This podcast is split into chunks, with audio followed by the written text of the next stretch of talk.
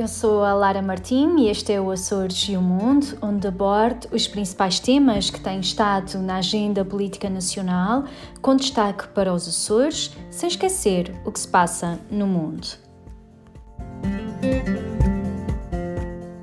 Esta última semana foi eh, marcada uh, por uma tomada de posição da Comissão Europeia relativamente à criação de uma espécie de passaporte de vacinação, do uh, certificado verde digital. Um, e um, este é um passo muito relevante para o relançamento da economia neste período de pandemia, mas acima de tudo também para um setor que tem sido muito fustigado por, por esta pandemia, para o setor do turismo. Há, há, algumas semanas atrás, numa audição que realizei no âmbito da Comissão de Negócios Estrangeiros, eu defendi a importância de ser criado um passaporte europeu de vacinação, ou pelo menos um documento que permitisse facilitar as viagens dentro da Europa, mas também a nível internacional e que pudessem de facto dar aqui um contributo importante para o relançamento do sector do turismo. E esta semana a Comissão Europeia avançou com uma proposta, criou o certificado verde digital.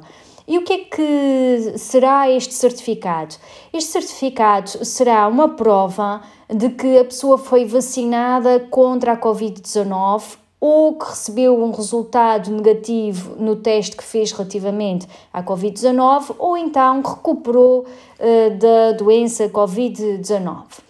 Um, eu coloquei aqui algumas questões para poder também uh, explicar um pouco melhor como é que vai funcionar, qual o objetivo deste certificado verde digital.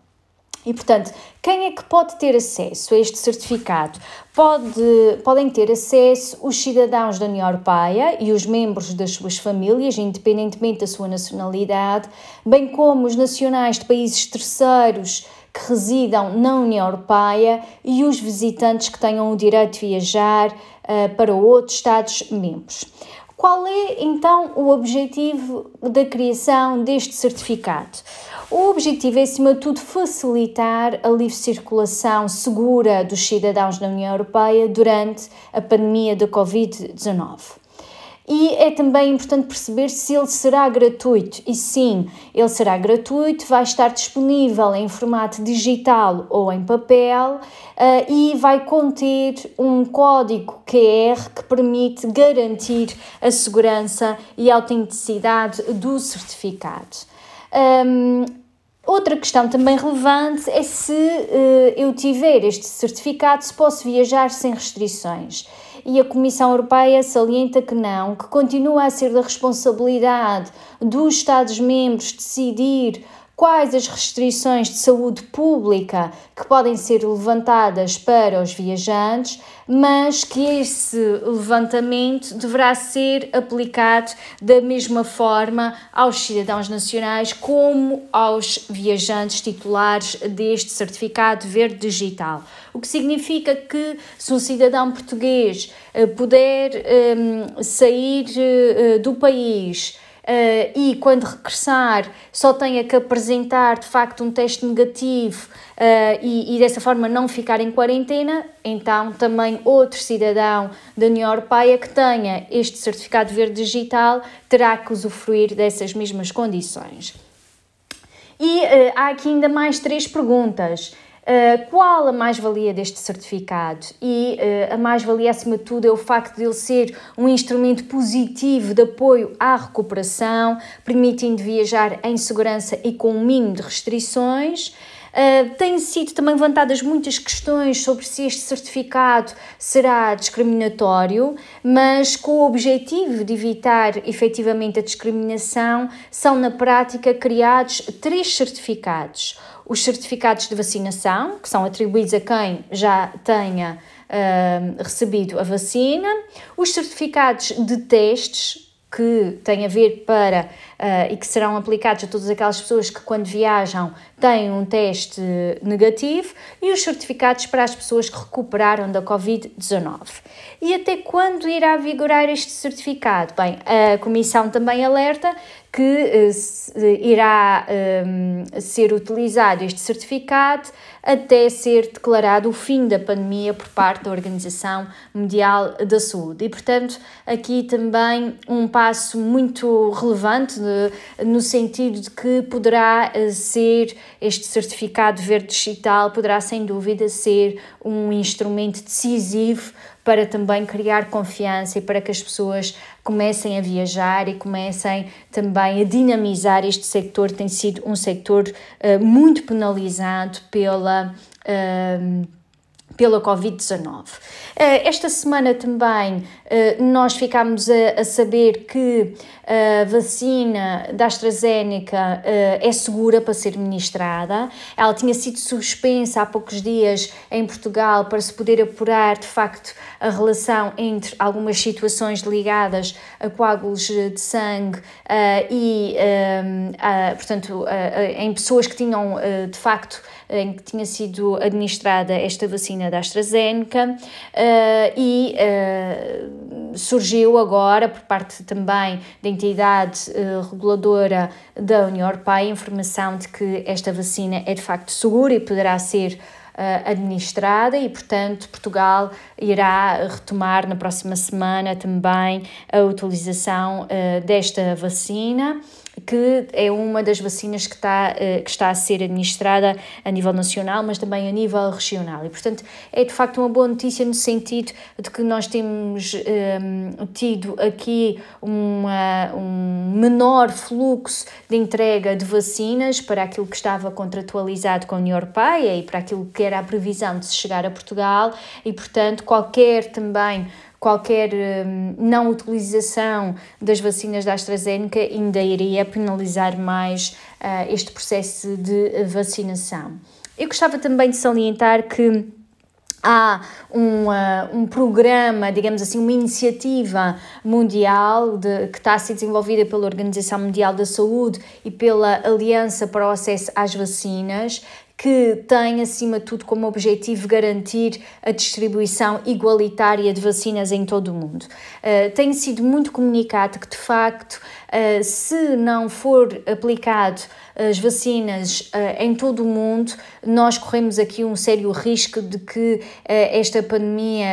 uh, alastre-se ainda mais e que possa também ter aqui outras variantes que serão muito penalizadoras e que não se conseguirá eliminar esta pandemia se não tiver aqui um efeito de vacinação global. Aliás, António Guterres, o secretário-geral das Nações Unidas, afirmou mesmo que neste momento a igualdade na vacinação é o maior teste moral que a comunidade global enfrenta. E temos visto muitos países a comprarem todas as vacinas que conseguem, a comprarem num valor, num número muito superior àquele eh, que necessitam para vacinar toda a sua população e, portanto, tem havido aqui um apelo muito grande por parte das, da, da ONU no sentido de se poder disponibilizar de forma também um, gratuita as vacinas aos países mais uh, pobres. E uh, a própria Comissão Europeia também associou-se e está a participar neste mecanismo COVAX, que entregou uh, as primeiras vacinas e, portanto, que iniciou este processo e esta campanha no Ghana e que foi, de facto, muito noticiado aqui nos noticiários nacionais e regionais também este início de vacinação no Ghana, assinalando de facto a importância de se fazer chegar uh, vacinas a todos os países do mundo. Uh, a Comissão, como eu dizia há pouco, a Comissão Europeia associou-se a este mecanismo do COVAX um, e uh, mobilizou já mobilizou 853 milhões de euros, o que faz da União Europeia um dos principais doadores deste programa. A realidade também, e nós não podemos ignorar, é que muitos países ainda não receberam uma única dose uh, de, uh, de vacinas, e, e, nós sabemos que no caso também da União Europeia, a chegada das vacinas uh, tem sofrido muitos percalços e tem sido de facto muito lenta, mas esperamos que nos próximos meses, e é essa a perspectiva, que nos próximos meses de facto possa chegar em maior número e que se possa também começar a, disponibilizar para os outros países estas vacinas. Um, e, portanto, de facto, Uh, o governo português, e bem, já afirmou que a África será prioritária na disponibilização de doses adicionais de vacinas contra a Covid-19 e que Portugal procurará redirecionar para Timor-Leste e para os países uh, do, dos PALOPs, os países africanos de expressão portuguesa, 5% das vacinas que adquiriu. E, portanto, também com o objetivo de podermos conhecer o que é que Portugal tem feito no âmbito da presidência portuguesa no domínio uh, do, da vacinação, de uma campanha global de vacinação, questionámos o Ministro dos Negócios Estrangeiros sobre este, este tema para perceber efetivamente o que é que tem sido feito no âmbito da presidência portuguesa da União Europeia para garantir que há um número significativo de vacinas que chegam aos países mais pobres. Eu fazia, por fim, uma última referência porque o último estado de emergência veio acompanhado também por um conjunto de novas medidas de apoio aos trabalhadores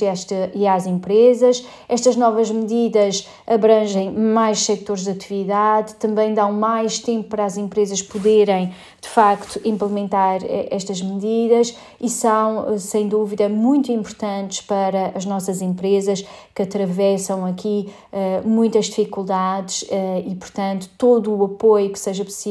dar-se às empresas nunca será demais. Estas medidas foram medidas. Um, implementadas a nível nacional, em que a maioria delas tem uma aplicação direta à região, no entanto, há também medidas que foram regionalizadas e, portanto, que terá de ser o próprio governo regional a adaptar uh,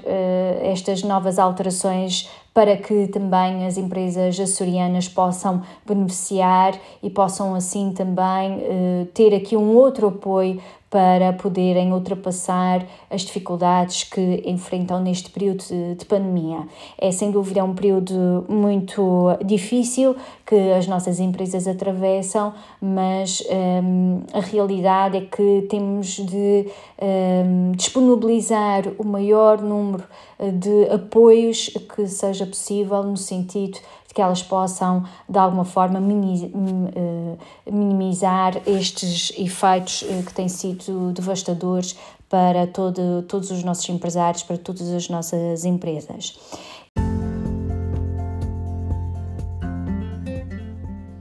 Este foi o Açores e o Mundo. Eu sou a Lara Martim e continuo a acompanhar este podcast para ficar a par das novidades sobre os Açores, sem esquecer o mundo.